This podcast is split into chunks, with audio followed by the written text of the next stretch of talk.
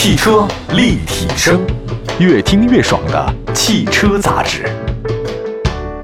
本期的汽车立体声呢又开始了。大家好，我是董斌。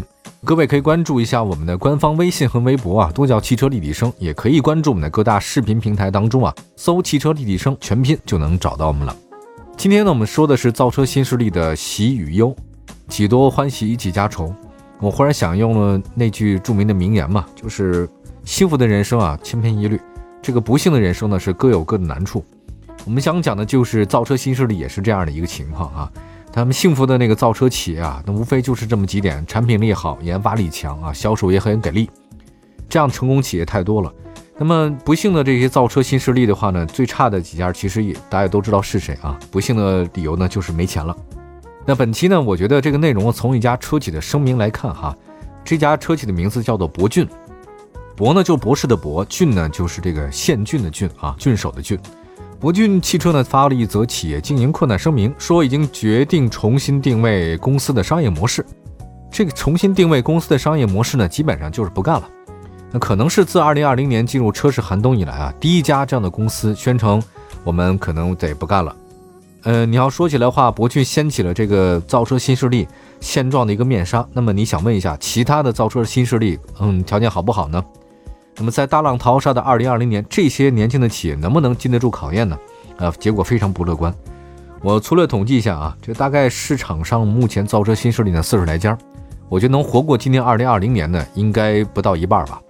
我们先说这个博骏汽车哈，六月十三号，博骏汽车的创始人，他们的总经理叫黄希明，那他其实是美国人了啊，在美国好像福特干过，是个工程师，他年纪很大了。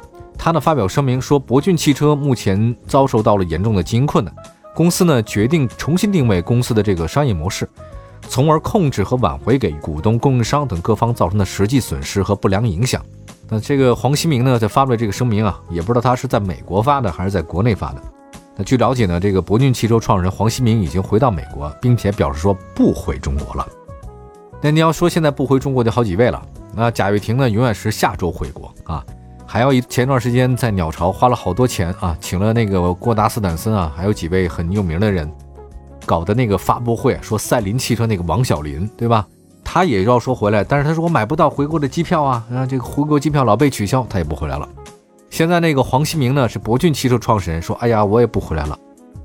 其实我看到这个声明的时候，我也不是很意外啊，因为博骏这半年来发生一些事情，早有蛛丝马迹啊，证明这家公司经营状况非常不乐观。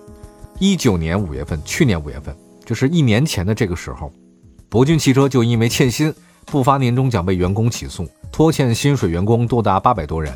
后来呢，传出多位高管陆续离职。那到今年一月份呢，博骏汽车的供应商之一北斗星通呢发了公告，说博骏汽车欠了我们大概六百多万，啊，他们资金链很紧张啊，整车项目的话都停工状态。他们从一九年七月份就开始欠我们钱，始终不给我们啊。而且北斗星通说了啊，说他们还钱的可能性很小，所以这话就讲基本上是没钱了。而且另外呢，还有博骏汽车当时还跟天津的一汽夏利合资成立了天津博骏汽车有限公司。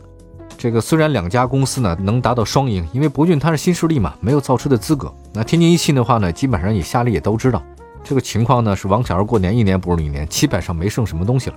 但他有造车的资质啊，当时说两方面一起合资，没准还有准生证了。啊，但很可惜啊，这博骏现在这个情况你也知道，这没有办法，你怎么造车？人的工资都发不出来了，欠了这么久了。其实之前呢，这个博骏汽车还宣布说，未来五年啊，我们要推出十款轿车，什么轿车、SUV、MPV 都得覆盖。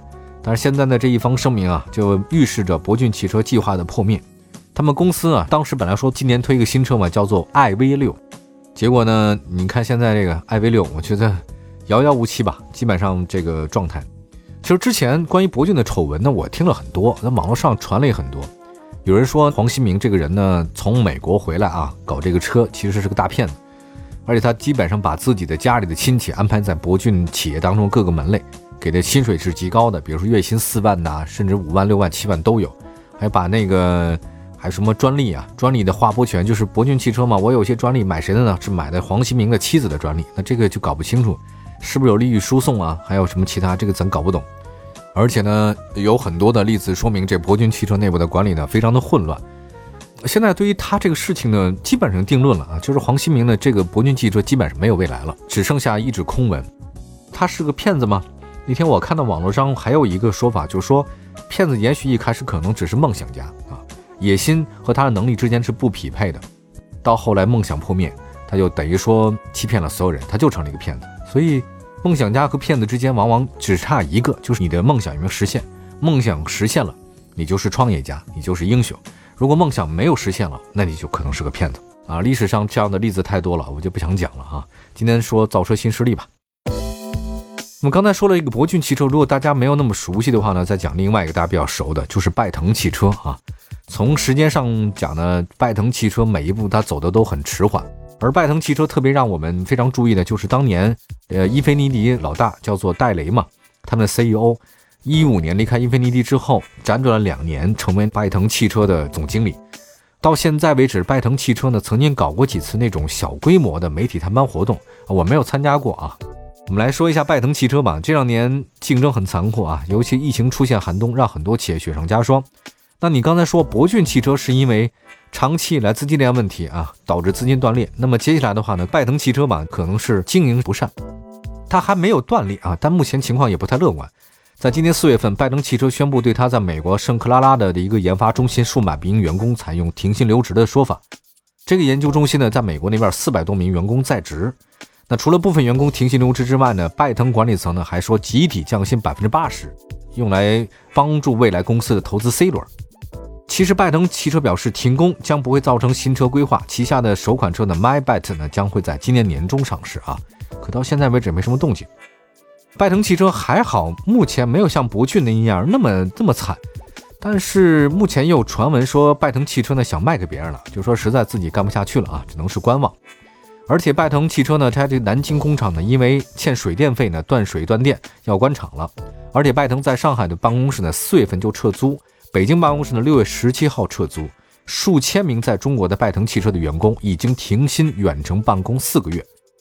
而且拜腾的那个员工说啊，愚人节他们四月一号，所有的拜腾员工呢接到过邮件，说八月份、九月份啊，我们工资将会全发。我们现在是困难点儿啊，但是四五六这三个月，我们怎么怎么样啊，讲一大堆。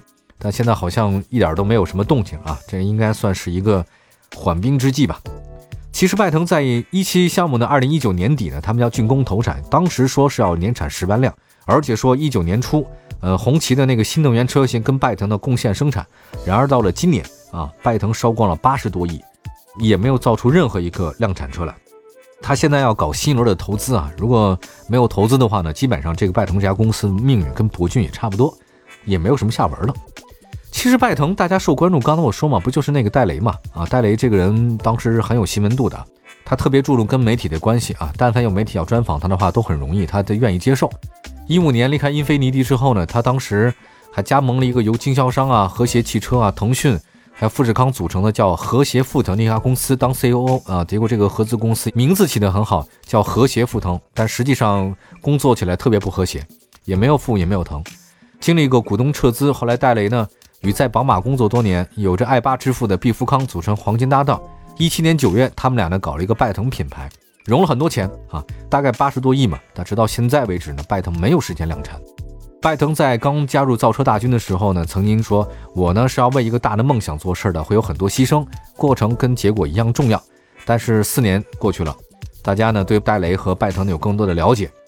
作为创业者呢，他说我付出很多，我也很愿意牺牲，但是显然他自己其实没有牺牲什么。大部分的员工倒是好像快牺牲了，一个是博骏，一个是拜腾，除非有奇迹啊，让这两个起死回生。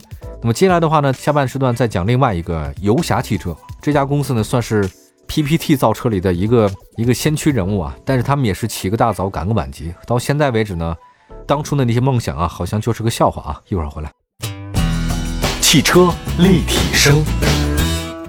您的爱车情报站，会新车，私车定制，会买车，会客厅大驾光临，庖丁解车，精准分析，会拆车大师来帮您，会用车，自驾上路，会玩车，我们都是汽车人。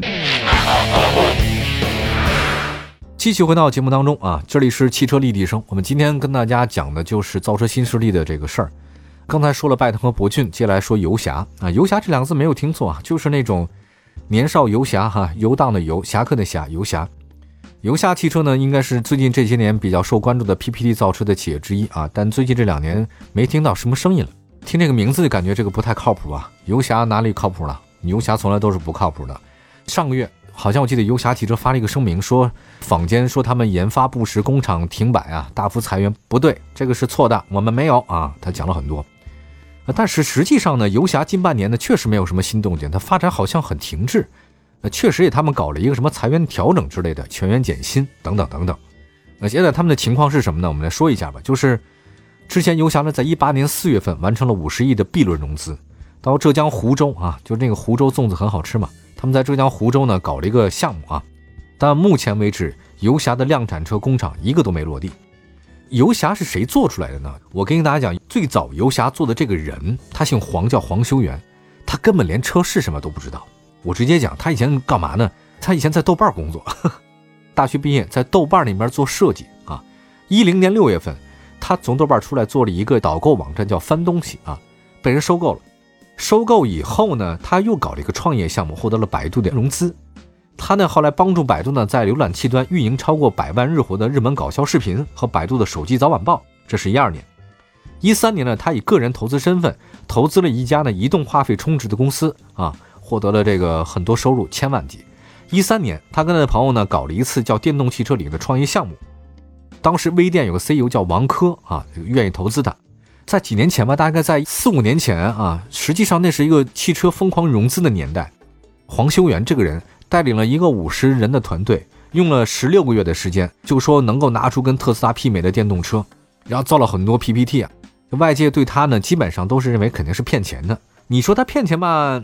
倒真是骗了不少钱啊！你说他没骗钱吧？人家还全身而退了，那这是高手。游侠汽车呢，创立在二零一四年，注册资本呢四十二亿，总部坐在上海。那从创立时间来看的话呢，比大部分的新势力呢都还早一点。曾经估值两百亿啊，登过胡润一八一九年的独角兽的企业排行榜。他六轮融资了，一三年拿到三百万的天使轮，一五年呢获得两笔融资，一七年 A 轮十二亿，一八年呢是 B 轮五十亿和 B 加轮三点五亿美金。到现在为止的话呢，按汇率来算，累计的融资规模是八十七亿人民币啊。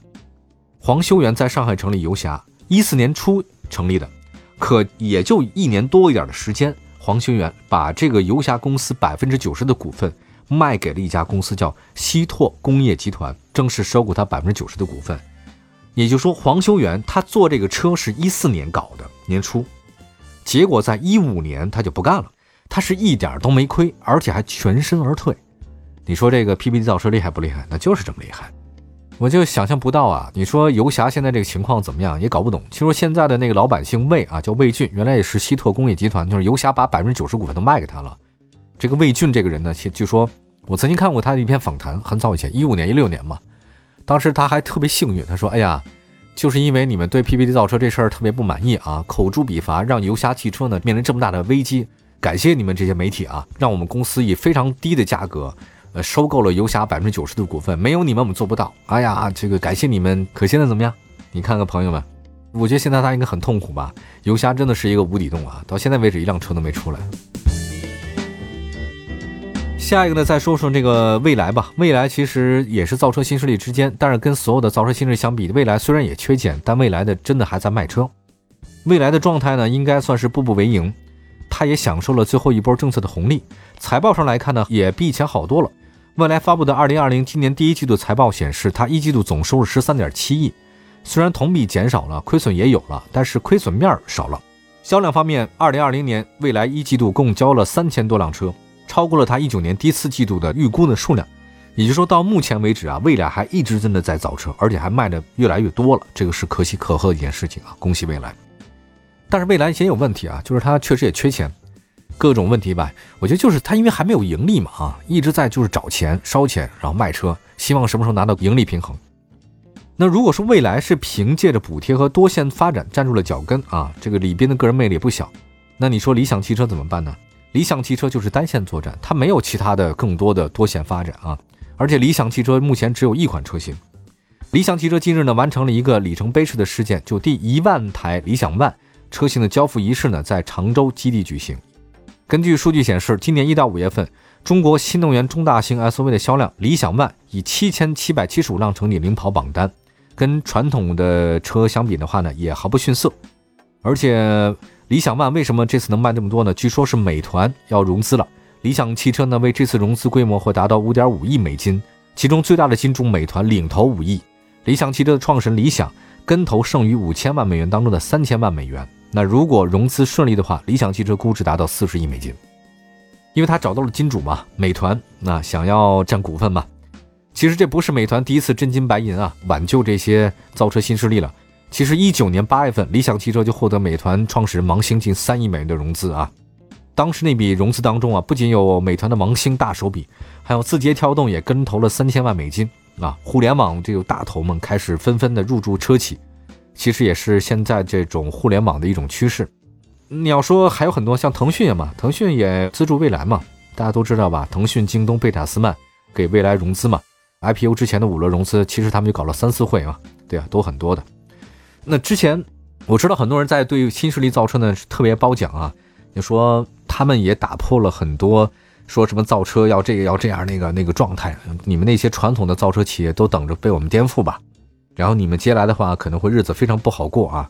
埃隆·马斯克就是他们的偶像，但是经过这两三年发展过来以后，就发现造车新势力啊虽然势头很猛，那个 PPT 造的比谁都好看。但是真正他们给消费者带来更多实惠倒也没有，而且车呢很多都一辆都没出来。你要这么说的话，其实这些造车新势力他们没有把车造出来，但是他们自己呢往往却会全身而退啊，因为他们融了很多资，给自己的家人或者说亲戚，很多的至亲好友发了非常高额的那个薪水。你说他们亏吗？其实他们并没有亏啊，他们自己还赚得盆满钵满的。那你亏谁的钱呢？亏的给投资人的钱。那投资人钱的是谁呢？可能就是眼前的你和我啊，大家各种各样的钱，它不一定了嘛。还要包括一些政府投资基金啊，各地的一些什么新势力的补贴，各种各样的这个钱吧。你说这些人他们连车都不知道是什么，就这么造车吗？四十多个造车新势力啊，到现在为止，之前有人说过，说你们这种传统车企老套的管理模式啊，老套的商业模式。你们那个发展节奏太慢了啊，推广也不行，不太适应这个瞬息万变的发展时代了。可是现在回头看一看的话，有的时候面对这么瞬息万变的市场和环境，以不变应万变，也许是最好的。那不变是什么呢？就是你踏踏实实的做东西，这件事不能变，对吧？我觉得这才是一个真正做事的态度嘛。感谢大家收听今天的汽车立体声吧，我们也只是讲讲造车新势力的一些快不行的事儿，但是还有很多做的不错，也默默在做的，希望他们能够越来越好吧。感谢各位收听今天的汽车立体声，我们下次再见，拜拜。